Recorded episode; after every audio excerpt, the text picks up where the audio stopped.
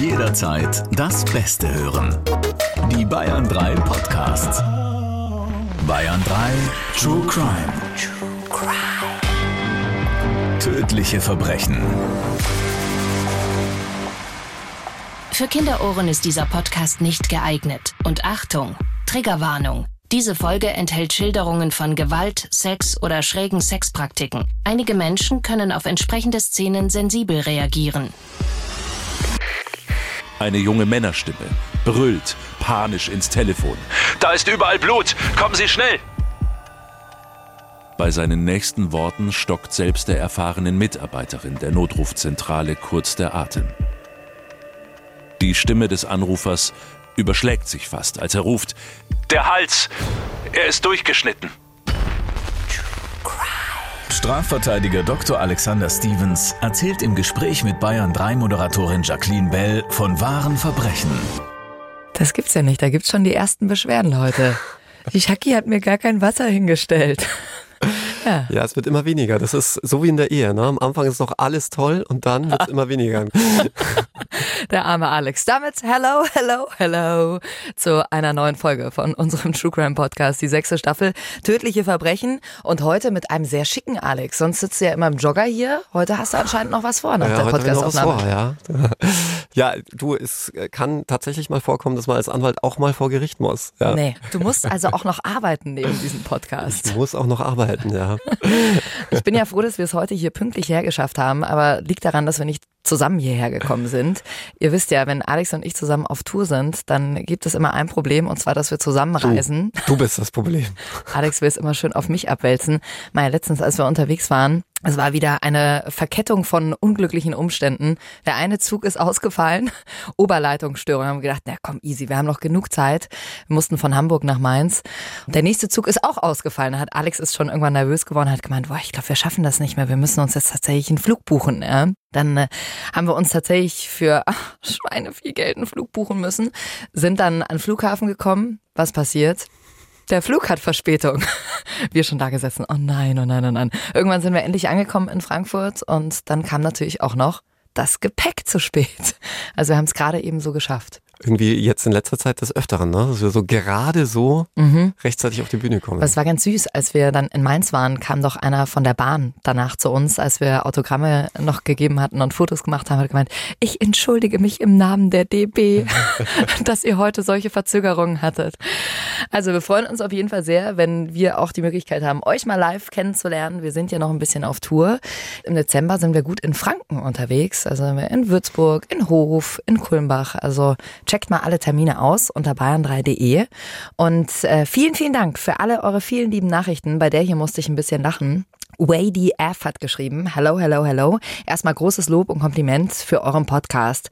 Hab im Sommer auf einer langen Autofahrt im Urlaub gestartet und war sofort infiziert. Ich muss gestehen, wie Alex mit Konjunktiven um sich haut, hat mich von Anfang an fasziniert. Hab gar nicht von mir gewusst, wie attraktiv ich das finde. Bitte was? ja, anscheinend macht es dich attraktiv, dass du viel mit Konjunktiven um dich haust. Aha. Ja, das muss ich ja, quasi berufsbedingt. Ne? Das ist immer der mutmaßliche Täter, man weiß es ja nicht. Es gilt ja die Unschuldsvermutung bis zur rechtskräftigen Feststellung. Und äh, von dem her muss man, glaube ich, sehr viel im Konjunktiv arbeiten, zumindest im Strafrecht. Hast du das schon mal gehört? So, oh, das finde ich total sexy. Nein, also das werde ich gleich mal auf meinem Tinder Profil aktualisieren. Ja. Ne? Spreche viel im Konjunktiv. genau. Also Yvonne, von der ist die Nachricht, äh, weißt du Bescheid, ja? wo du Alex finden kannst. Hat übrigens auch noch geschrieben, schon bei den Karspatzen mit Ketchup war ich nah dran zu schreiben, ich liebe diese Unart auch. Ich wohne ja noch tiefer im Oberbayerischen und flüstere beim Metzger, die Leberkasse bitte mit Ketchup. ich auch. Ja, ich auch. Da haben wir mal was Gemeinsames. Da wirst du immer ganz komisch angeschaut. Alex, dann lass uns mal zu unserem heutigen Fall kommen. Wir haben ja schon einen kleinen Ausschnitt gehört. Ihr habt vielleicht von dem Sushi-Mord in Regensburg damals auch gehört und überlegt gern mal mit, wie ihr damals als Richter entschieden hättet. Alex, hast du vielleicht einen Tipp, auf was man besonders hören sollte, wenn wir jetzt einsteigen in den Fall? Ich glaube, dass man sich sehr schnell ein Urteil bilden wird. Ich glaube, man wird dann im Nachgang aber sehr überrascht über das tatsächliche Urteil sein. Von dem her bin ich mal gespannt, wie vorurteilsbehaftet man an diesen Fall rangeht. Ja, also Schublade aufmachen und kurz offen lassen, bevor man sie zumacht. und bei dem Fall den wir jetzt bearbeiten, befinden wir uns ja in einem Sushi-Lokal, in einem Running Sushi. Du hast ja auch eine Regensburger Vergangenheit. Kanntest du das Lokal damals? Nein, damals gab es das noch nicht, aber ich kann so viel verraten, es hat sich zu einem regelrechten Innenlokal gemausert glaube, es gibt kaum jemanden in Regensburg, der dieses Lokal nicht kannte und auch nicht schon besucht hatte. Also war sicherlich ein Hotspot für alle diejenigen, die Sushi mögen. Gut, dann geht's jetzt für uns rein in unseren heutigen Fall. Wie immer haben wir die Details, wie die Namen der Personen geändert. Der Fall ist aber tatsächlich so passiert und wird hier sinngemäß wiedergegeben. Das Sushi-Lokal gilt als eines der besten in Regensburg und ist dementsprechend beliebt. Fast jeder in der Stadt kennt es und geht gerne hin. Die begehrtesten Plätze sind direkt am Fließband, beim Running Sushi. Kleine, bunte Teller fahren hier an den Gästen vorbei, liebevoll angerichtet mit den unterschiedlichsten kleinen Häppchen. Das Lokal ist der ganze Stolz von Betreiber Bu. Er hofft, dass er mit den Einnahmen seinen Eltern helfen kann, die zu Hause in einem kleinen vietnamesischen Dorf leben. Damit er sich sein Restaurant leisten kann, haben sie ihm als Zuschuss ihre ganzen Ersparnisse in Höhe von knapp 80.000 Euro gegeben. Doch noch gehört ihm das Lokal nicht ganz. Die Übernahme zieht sich. Dauernd gibt es Probleme mit dem Verkäufer. Trotzdem hat er das Restaurant schon nach seinen Wünschen eingerichtet. Alles ist in den Farben weiß und rot gehalten. Weiße Wände, rote Säulen, dunkle Holztische. Viele Pflanzen und ein kleiner Wasserbrunnen, der in der Ecke plätschert, sorgen für eine ruhige, entspannte Atmosphäre. Eines Nachmittags an einem heißen Sommertag im Juni, kurz bevor das Abendgeschäft losgeht, stürzt plötzlich eine völlig aufgelöste Frau aus dem Lokal. Sie schreit, weint, schlägt die Hände vor das Gesicht. Fast zeitgleich geht in der Rettungsleitstelle ein Anruf ein. Eine junge Männerstimme brüllt panisch ins Telefon. Da ist überall Blut. Kommen Sie schnell. Bei seinen nächsten Worten stockt selbst der erfahrenen Mitarbeiterin der Notrufzentrale kurz der Atem. Die Stimme des Anrufers überschlägt sich fast, als er ruft: Der Hals! Er ist durchgeschnitten. Kurz darauf Blaulicht und Sirenen vor dem Eingang des Lokals. Unzählige Polizei- und Rettungswagen fahren vor. Als die Polizisten und Rettungskräfte das Restaurant betreten, zeigt sich ihnen ein schockierendes Bild. Auf dem Boden neben dem Tresen liegt ein Mann in einer riesigen Blutlache. Inmitten der Blutlache kniet ein anderer, jüngerer Mann. Mit vor Panik weit aufgerissenen Augen drückt er mit zitternden Händen ein blutdurchtränktes Tuch an den Hals des anderen. Daneben am Tresen steht ein dritter Mann, der seltsam ruhig scheint. Vom Tresen aus beobachtet er die Szene, die Hände aufgestützt. Neben ihm ein riesiges, blutverschmiertes Messer. Puh. Ein Mann, der mit durchgeschnittener Kehle auf dem Boden liegt, äh, überall Blut, ein anderer, der versucht, ihn zu retten und der dritte, der steht einfach nur ganz ruhig an der Theke. Das war das Bild, das die Einsatzkräfte damals in einem Regensburger Sushi-Lokal in Bayern vorgefunden haben. Und dieser Fall, ich habe es vorhin schon kurz gesagt, hat ja ganz schön viele Schlagzeilen damals gemacht, Alex. Wie hast du davon erfahren? Ich habe damals auch aus der Presse von dem Fall erfahren und muss sagen, hat natürlich auch sofort meinen Blick gecatcht, weil es einen solchen Fall oder ich sage jetzt mal eine solche Szenerie gerade in Deutschland eigentlich selten gibt. Jetzt stellen sich natürlich in diesem Fall viele Fragen. Was ist da ganz genau in einem Restaurant passiert? Was haben die beiden Männer neben dem Opfer damit zu tun gehabt? Und warum bleibt der eine Mann so ganz seltsam ruhig an der Theke stehen? Ist er vielleicht der Täter? War es ein Mord? Oder war es vielleicht doch nur ein Unfall? Lasst uns das mal alles in Ruhe nach und nach durchgehen. Zuerst mal können wir eine Sache verraten, Alex, ähm, auch wenn es an Wunder grenzt, aber das Opfer hat diese brutale Tat ja tatsächlich überlebt. Ja, und ich muss im Nachhinein sagen, ich konnte das eigentlich fast gar nicht glauben, vor allem als man dann das Verletzungsbild gelesen hat. Ich meine, nicht nur dieser immense Blutverlust, sondern im Nachhinein sollte sich herausstellen, dass es sich um eine 22 Zentimeter lange Schnittverletzung einmal quer über den Hals handelte. Wahnsinn. Und zwar so krass geführt, dass auch Knochen durchschnitten worden waren. Da kann man sich auch vorstellen, welche Gewalt hier eine Rolle gespielt haben muss. Vor allem 22 Zentimeter. Also wir kennen ja alle unser 30 Zentimeter großes Lineal. Das ist ja, das musst du erst mal schaffen, jemandem über den Hals so eine lange Schnittwunde zuzuführen. Also auf den Bildern sah es wirklich so aus, als wäre der Kopf abgetrennt. Ja. Du vertrittst ja überwiegend Täter, aber in diesem Fall hast du Pfong vertreten, das Opfer. Ab wann war der denn überhaupt vernehmungsfähig? Ab wann konntet ihr überhaupt miteinander kommunizieren? Das hat eine ganze Zeit lang gedauert, bis Fong überhaupt in der Lage war, wieder zu sprechen und sich einigermaßen zu artikulieren. Und in der Zwischenzeit habe ich eigentlich ausschließlich über die Familie zu Fong Kontakt gehalten. Wie hast du ihn sonst erlebt? War er eher wütend? War er ruhig? War er apathisch? Also was man an dieser Stelle schon sagen kann, ist, dass Fong nach wie vor schwer traumatisiert war ich glaube, mit einem solchen Angriff rechnet man halt einfach nicht. Und dann auch noch so etwas zu verarbeiten, steht ja nochmal auf einem ganz anderen Blatt. Man hat ihm aber auch angemerkt, dass er schon Vergeltung sucht. Ja, mhm. das hat mir auch anfänglich ein bisschen Sorge bereitet, im Übrigen auch der Polizei, weil man zunächst davon ausgehen musste, dass es sich hier möglicherweise um schwerkriminelles Milieu handelt in Richtung Mafia. Man hatte da in Deutschland, aber gerade auch in der Region des Öfteren auch schon mit der organisierten Kriminalität zu tun gehabt in diese Richtung. Und es war also nicht auszuschließen, dass es nicht nur bei dieser einen Tat bleiben würde, sondern möglicherweise sich daraus sogar eine ganze Fide entwickeln könnte. Alex, noch eine Frage zur Rettung von Fong. Ähm, heißt das, der Mann, der ihm das Tuch an den Hals gedrückt hat, der hat ihm letzten Endes das Leben gerettet? Absolut. Bei der Schwere der Verletzungen war es eine Sache von Minuten. Also hier hing das Leben von Fong wirklich am seidenen Faden und hätte ihm dieser Mann dieses Tuch nicht so professionell, muss man schon fast sagen, an die entsprechend verletzten Gefäße gedrückt, ohne ihm gleichzeitig dabei die Luft abzudrücken. Das muss man sich ja auch mal vor Augen führen. Mhm. Ja, ähm, wäre mein Mandant mit an Sicherheit grenzender Wahrscheinlichkeit verstorben. Inwiefern hat ihn da die Notrufzentrale dann auch unterstützt währenddessen? Der Mitarbeiter aus der Rettungsleitstelle hatte den Mann minutiös angewiesen, was er jetzt tun sollte. Vielleicht auch hier zum Hintergrund. In der Rettungsleitstelle arbeitet ausschließlich medizinisch geschultes Personal. Ich habe auch mal lustigerweise in genau der Rettungsleitstelle gearbeitet, in der auch hier der Notruf einging, in der Rettungsleitstelle Regensburg. Mhm. Und um dort mitarbeiten zu dürfen, muss man selbst ausgebildeter Rettungssanitäter sein, damit man Anrufern auch entsprechend suffiziente Erste-Hilfe-Anweisungen geben kann. Und vielleicht auch an dieser Stelle nochmal ganz kurz, damit man das sich auch in der Praxis vorstellen kann.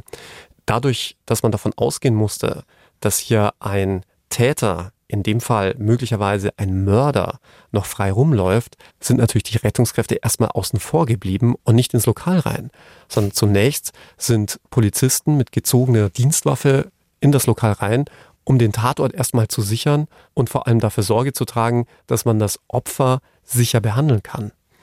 Und von dem her war es sogar noch ein ganzes Stück weit weiter spitz auf Knopf gestanden für Fong, weil dadurch ja wieder kostbare Zeit verloren ging.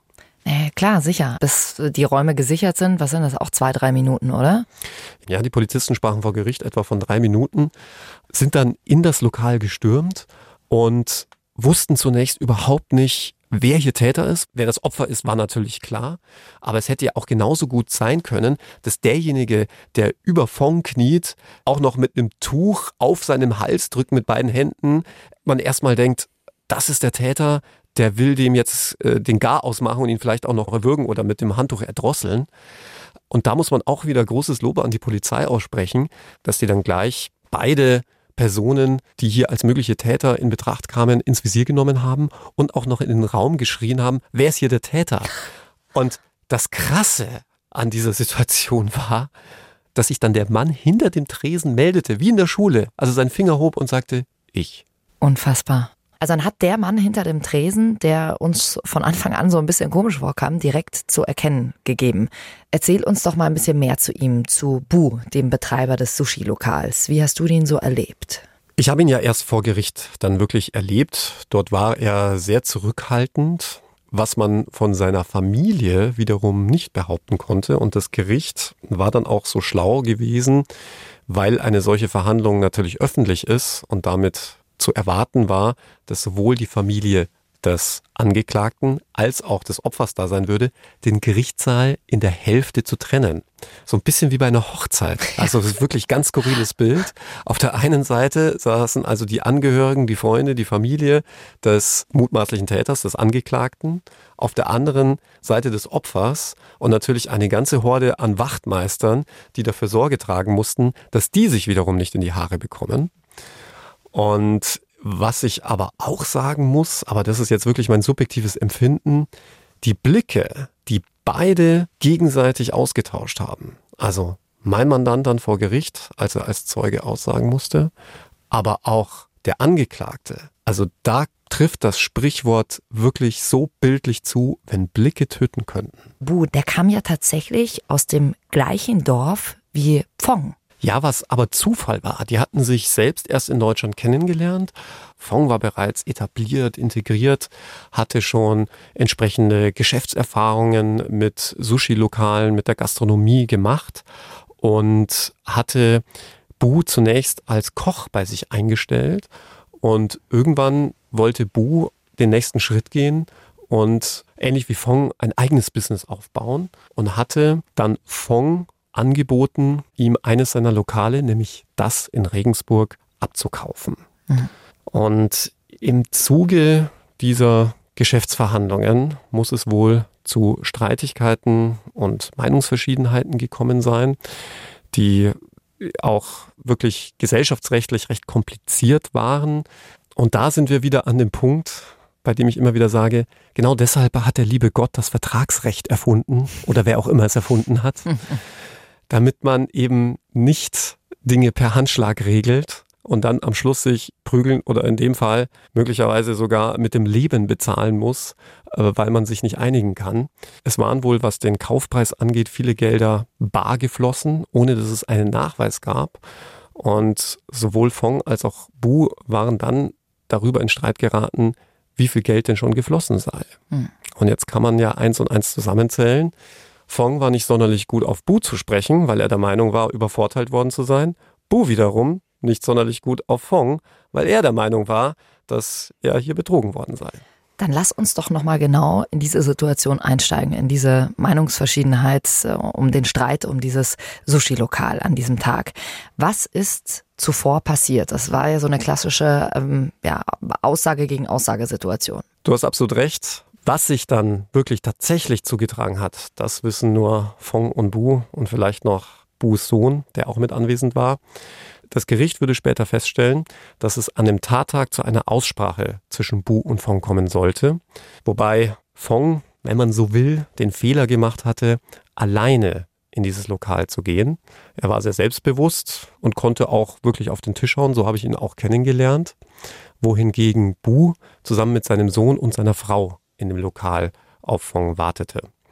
Und diese Geschäftsübernahme war letztlich vom Wohl und Wehe Fongs abhängig. Und das Gericht würde dann feststellen, dass sich dadurch, dass Fong Bu gedroht haben soll, das Geschäft platzen zu lassen, Bu wiederum in die Ecke gedrängt gefühlt haben muss und deswegen dann zum Messer gegriffen hat. Bu hat seinerseits aber vor Gericht ausgesagt, nee, nee, nee, das sei also alles ganz anders gewesen.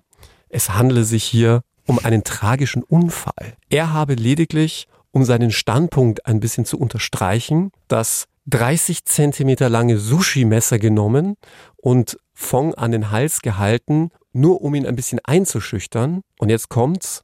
Daraufhin habe Fong seinen Kopf gedreht, um etwas aus seinem Aktenkoffer zu holen und sich quasi selbst die Kehle dabei aufgeschlitzt. Ja, also ganz aus Versehen ins Messer reingelaufen. Das ist die Aussage von Bu. Ja, also soll sich ziemlich unbeeindruckt davon gezeigt haben, dass ihm ein 30 Zentimeter langes Messer mit einer 20 Zentimeter langen Klinge an den Hals gedrückt wird. Und jetzt werden wahrscheinlich schon die Alarmglocken aller aufmerksamen Zuhörerinnen und Zuhörer losläuten.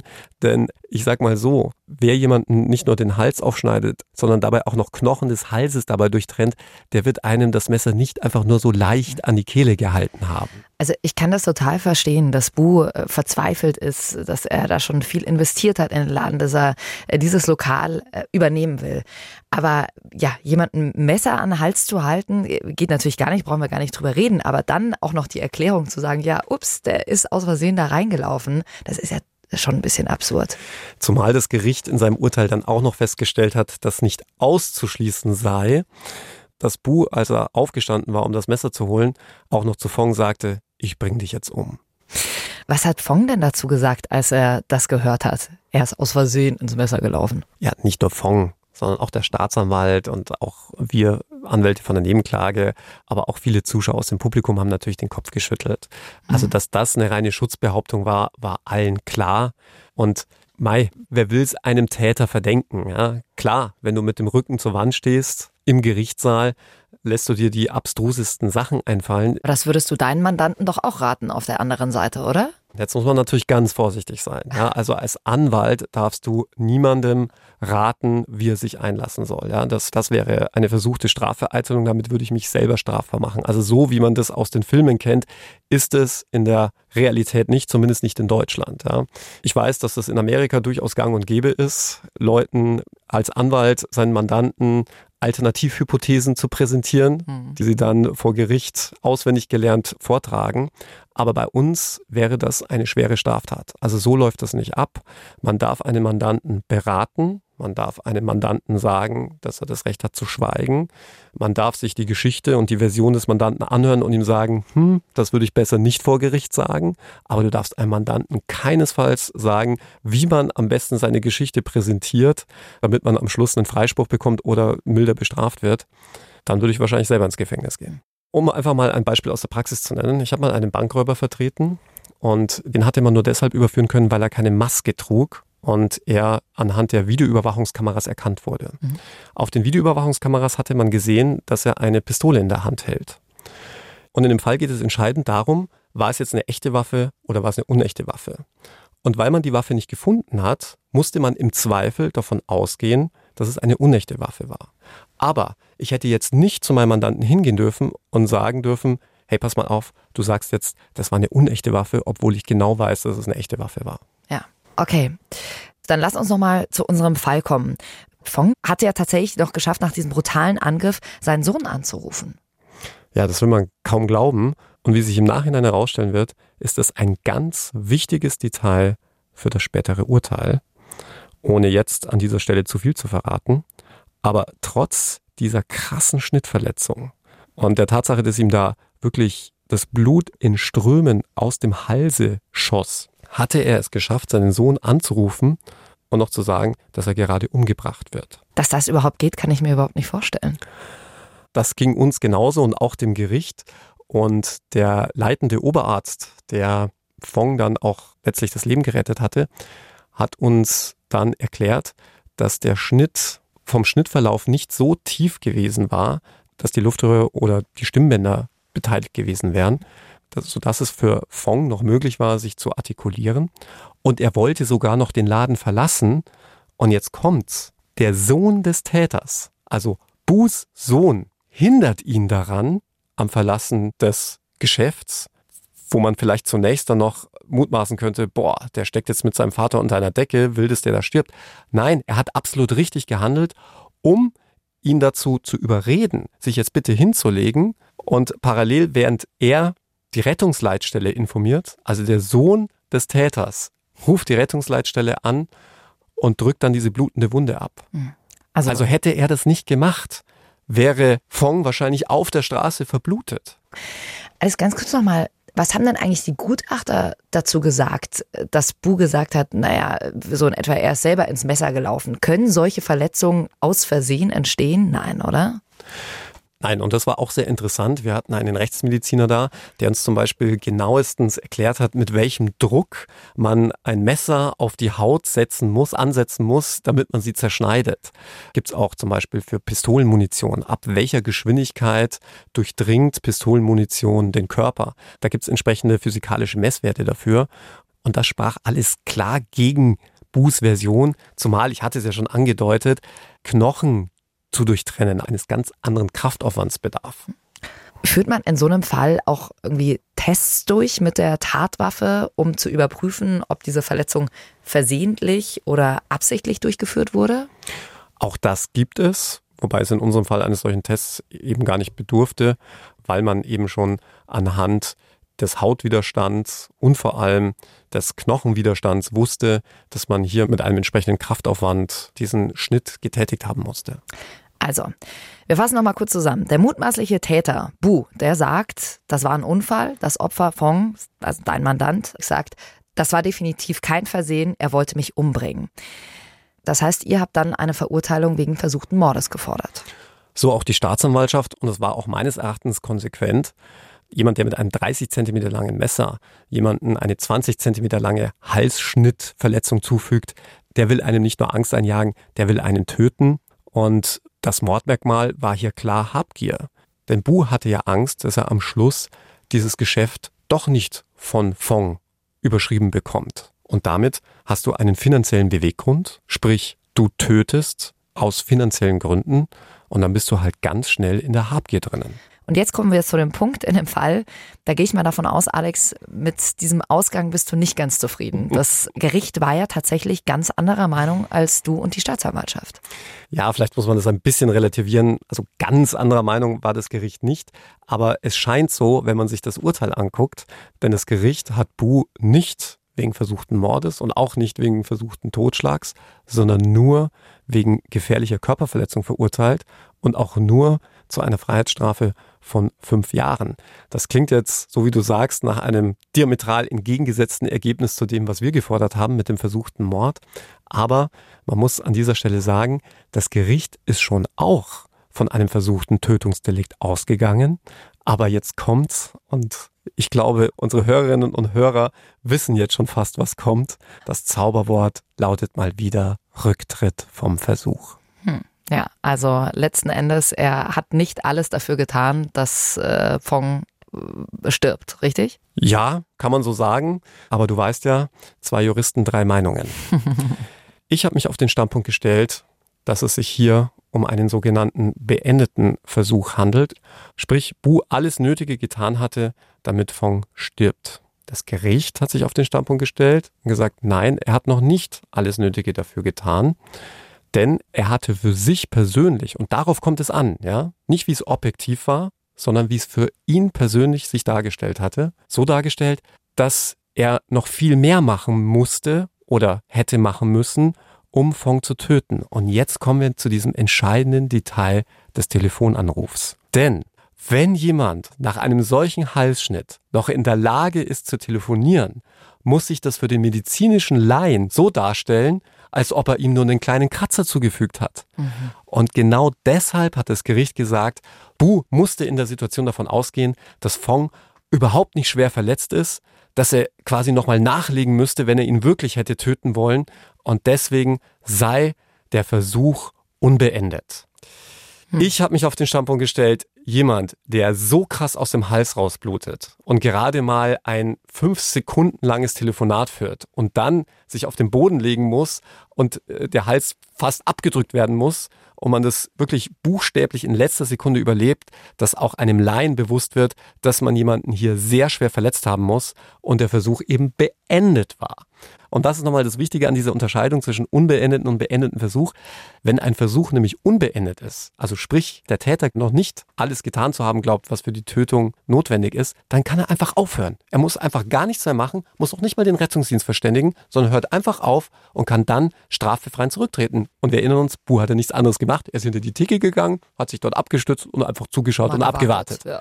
Wohingegen, wenn der Versuch beendet ist, also der Täter glaubt, alles Erforderliche getan zu haben, damit jemand jetzt stirbt, muss er aktive Rettungsbemühungen ergreifen, sprich den Rettungsdienst verständigen, selbst hier den Hals abdrücken, ähm, wirklich alles Menschenmögliche tun, um die Tatvollendung zu verhindern. Und ja, da siehst du, da gehen die Meinungen auseinander.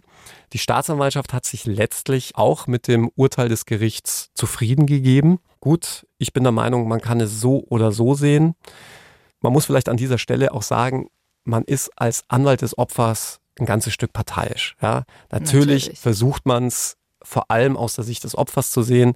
Wenn ich jetzt auf der Gegenseite gestanden wäre, hätte ich es wahrscheinlich genauso gesehen. Hätte gesagt, na ja, als Laie hätte man das ja so gar nicht erkennen können, wenn man da noch munter telefonieren kann, ja, und dann auch noch zwei Schritte da aus dem Laden rausgehen kann. Klar, da siehst du mal wieder, warum es dann doch Juristen braucht und wie spitz finde ich auch Juristen sein können und warum es dann doch immer wieder heißt, Zwei Juristen, drei Meinungen. Und wie absurd ist es eigentlich, dass Pfong selbst letzten Endes durch diesen Telefonanruf Bu eine geringere Strafe verschafft hat, mhm. oder? Ob, obwohl Fong alles daran gesetzt hätte, dass Bu die härteste Strafe der Welt bekommt. Er wollte selbstredend, dass wir das Urteil anfechten, was wir dann auch gemacht haben. Und an dieser Stelle muss man dann auch vielleicht mit dem nötigen Abstand zu dem Fall zugestehen, dass das Gericht wohl die richtige Entscheidung getroffen hat. Der Bundesgerichtshof hat das Urteil so gehalten.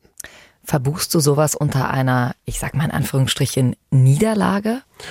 Nein, eine Niederlage wäre es allenfalls gewesen, wenn Bu freigesprochen worden wäre, wenn er es wirklich so hätte hindrehen können, dass es ein dummer Unfall war mhm. oder am Schluss es Fong war, der ihn angegriffen hat und er Notwehr gehandelt hat oder was weiß ich. Das wäre dann eine Niederlage. Äh, letzten Endes ist es ja eine Rechtsfrage gewesen und über Rechtsfragen lässt sich immer trefflich streiten.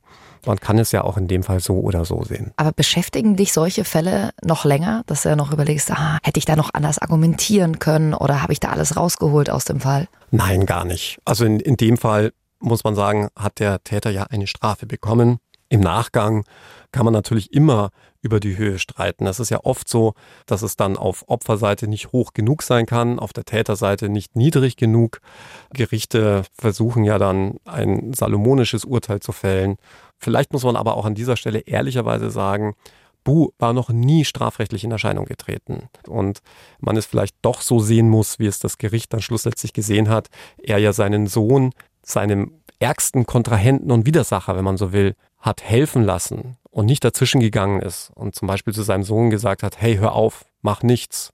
Du musst dich entscheiden zwischen Vater und Familie und dem bösen Kontrahenten oder all, all das wäre ja auch denkbar gewesen.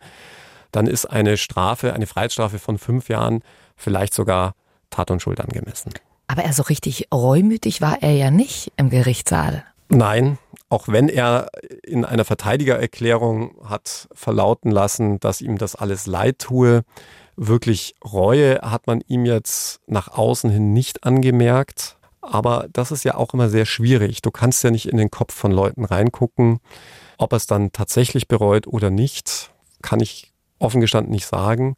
Aber der Familienfehde und den Familienstreitigkeiten hat es natürlich nicht unbedingt gut getan. Also ich war am Ende ganz froh, dass es nicht auch im Publikum zu irgendwelchen schweren Ausschreitungen oder Gewalttaten gekommen ist. Jetzt äh, hast du dieses Mal das Opfer vertreten, sonst vertrittst du eben oft die Täter. Von außen betrachtet, wie gut wurde Bu verteidigt? Im Nachgang muss man sagen, war er exzellent verteidigt. Ich habe lange überlegt, wo der Verteidiger hin will und war mir nicht so sicher, ob das auch meine Verteidigungsstrategie wäre, denn auch diese geständige Einlassung des Täters kam relativ spät. Und das wissen wir ja auch schon aus unserem Podcast. Je später ein Geständnis kommt, mhm. desto weniger kann man auf die Milde des Gerichts hoffen. Und für alle Prozessbeteiligten war ja schon sehr klar, dass es sich hier natürlich nicht um einen Unfall handelt. Und das wurde lange Zeit von der Verteidigung schon so ein Stück weit aufrechterhalten. Im Nachhinein kann man jetzt nicht sagen, ob das jetzt die richtige Strategie war. Ich denke, viel ausschlaggebender war die rechtliche Einschätzung der Verteidigung und auch das Präsentieren der rechtlichen Einschätzung, dass es sich hier eben um einen unbeendeten und nicht um einen beendeten Versuch handelt. Mhm. Aber wie gesagt, da kann man wirklich trefflich drüber streiten. Und ich bin mir auch ziemlich sicher, dass unsere Zuhörerinnen und Zuhörer jeder eine, eine Meinung für sich haben werden. Ja? Die einen werden sagen, also das ist doch völlig klar, dass äh, jemand, der einen aufgeschnittenen Hals hat, so lebensbedrohlich verletzt ist, dass er bald daran sterben wird. Und äh, andere werden sagen, naja, wenn der noch munter telefonieren kann, dann kann es ja zumindest aus Sicht des Täters noch gar nicht so schlimm gewesen sein. Ja, schickt uns da gern mal eure Meinung zu über den Bayern 3 Instagram-Kanal. Würde mich wirklich mal sehr interessieren, was ihr dazu denkt. Aber da sieht man auch mal, wie schwierig solche Entscheidungen auch für Richter sind, die ja letzten Endes auch über ein Leben entscheiden. Ne? Also ob du bei einem Mord lebenslänglich in den Knast gehst mhm. oder wie hier bei einer gefährlichen Körperverletzung, in dem Fall fünf Jahre. Ja, die Verantwortung ist immens. Ich glaube, da gibt's auch viele Richter und Richterinnen, die vielleicht manchmal rückblickend sagen, den habe ich irgendwie zu gering bestraft oder vielleicht auch ein bisschen äh, zu heftig draufgehauen. Ja, was es auch gibt, ist eine gewisse Altersmilde. Also wenn du zu ja? älteren Richtern kommst, die sind meist milder als die Jungen. Tatsächlich, ja, weil die Jungen natürlich noch ganz ehrgeizig sind und äh, auf keinen Fall was falsch machen müssen. Hey Alex, vielen Dank für diesen super spannenden Fall. Wir freuen uns, wie gesagt, wenn ihr noch Fragen habt oder Anregungen dazu, eure Meinung, schickt uns einfach alles durch über den Bayern 3 Instagram-Kanal. Und wenn euch unser Podcast gefällt, dann freuen wir uns natürlich auch sehr, wenn ihr uns weiterempfehlt. Also einfach euren Freunden davon erzählt und wenn wir uns dann hoffentlich auf Tour ganz bald mal sehen. Bis dahin habe ich noch eine Empfehlung für euch. Kein klassischer Podcast, sondern dieses Mal ein Hörspiel von unseren Kollegen von Bayern 2. Haus der aufgehenden Sonne. Da geht's um einen Mord im Münchner Glockenbachviertel. Hört da gerne mal rein. Drei Folgen gibt's davon. Findet ihr in der ARD Audiothek. Alex, was haben wir nächste Woche mit dabei? Haben wir mal wieder einen spannenden Fall am Start, oder? Ja, der ist an Spannung eigentlich kaum zu übertreffen, denn es geht um einen ominösen Todesfall, bei dem möglicherweise eines der niedrigsten und abscheulichsten Mordmotive der Welt eine Rolle spielen könnte. Da schaut mich der Alex an hier in seinem schicken Anzug. So, jetzt aber ab zum Prozess hier. Bis nächste Woche. Macht's gut. True Crime. Tödliche Verbrechen. Noch mehr packende Podcasts jetzt auf bayern3.de.